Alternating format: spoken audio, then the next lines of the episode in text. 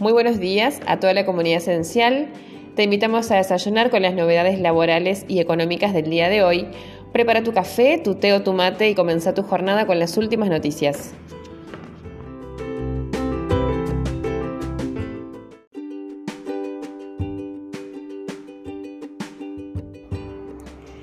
A raíz de las normas dictadas por la Inspección General de Justicia tendientes a garantizar la paridad de género,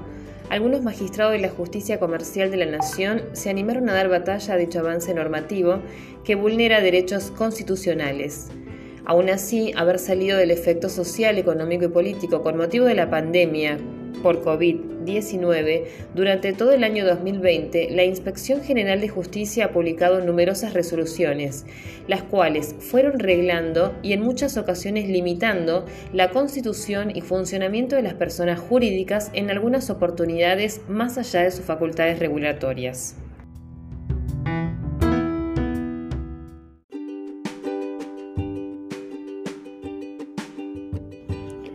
Uruguay volvió a ingresar a la lista gris de países que la Unión Europea elabora con aquellas naciones que incumplen los estándares europeos en materia de transparencia e intercambio de formación fiscal,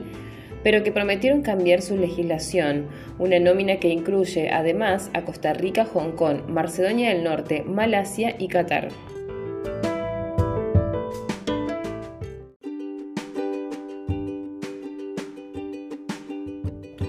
Se crea el registro de gastos asociados a proyectos de inversión, donde la Agenda Nacional de Promoción de la Investigación, el Desarrollo Tecnológico y la Innovación, actuante en el ámbito del Ministerio de Ciencia, Tecnología e Innovación, deberá inscribir los proyectos de investigación para hacer efectiva la exención del puesto país y la no aplicación de la percepción del 35% sobre los insumos relacionados con los citados proyectos.